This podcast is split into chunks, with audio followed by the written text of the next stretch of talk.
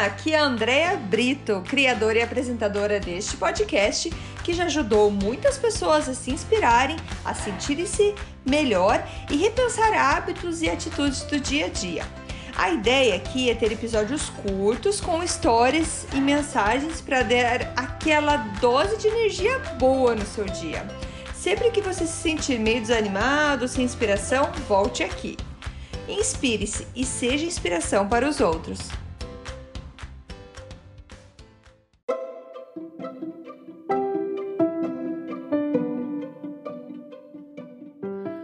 Dose de energia número 121. O que tem no seu copo? Oi, gente, tudo bem? Hoje, para essa sexta-feira, vou trazer aqui uma analogia sobre o copo. Já vou explicar para vocês.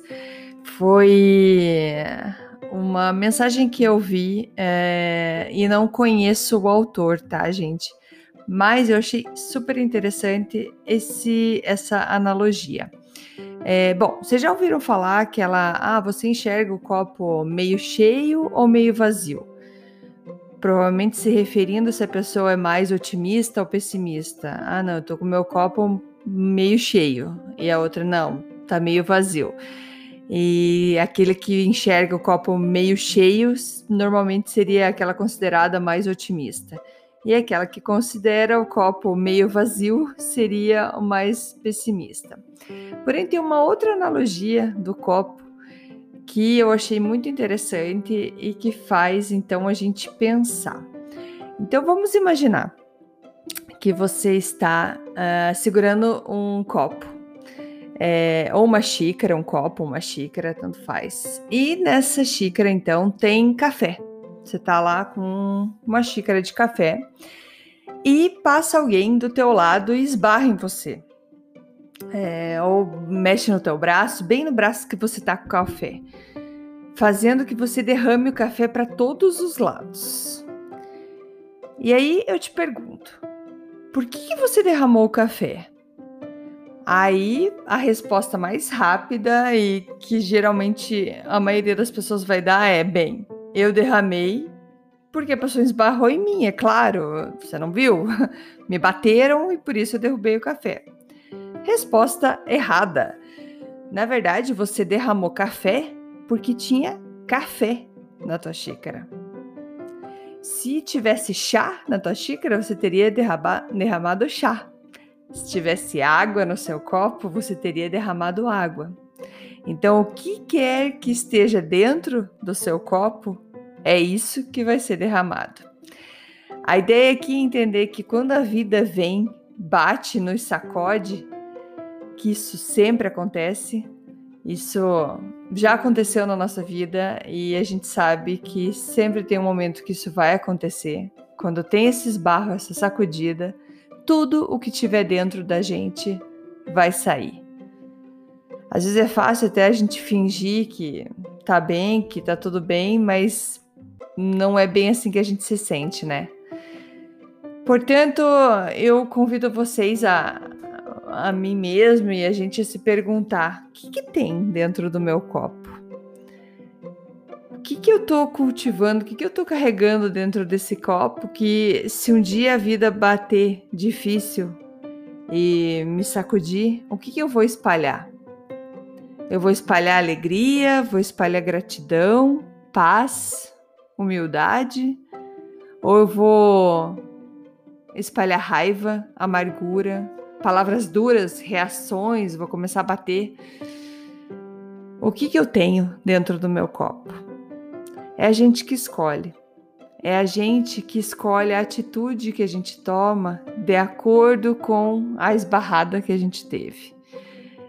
E, e isso, é, além da atitude, né? Que é como a gente vai reagir com essa sacudida, não tem como, não tem como fugir se dentro da gente a gente está muito amargo, se dentro da gente a gente está muito machucado e ainda não perdoou, é muito fácil que qualquer sacudida a gente derrame coisas boas, porque não é coisas que não são boas. Porque essas coisas que são amargas, elas vão sair a hora que der uma sacudida. Você já percebeu quando às vezes você, sem querer, encosta em alguém, ah, às vezes andando na rua, eu sei que agora a gente tá em pandemia, mas lembra quando você tá, tava passeando e sem querer você encostou em alguém e a pessoa teve uma reação extremamente violenta, no sentido que você não olha para onde anda, o que está acontecendo, o que, que passa na tua vida. Gente, isso não é com você.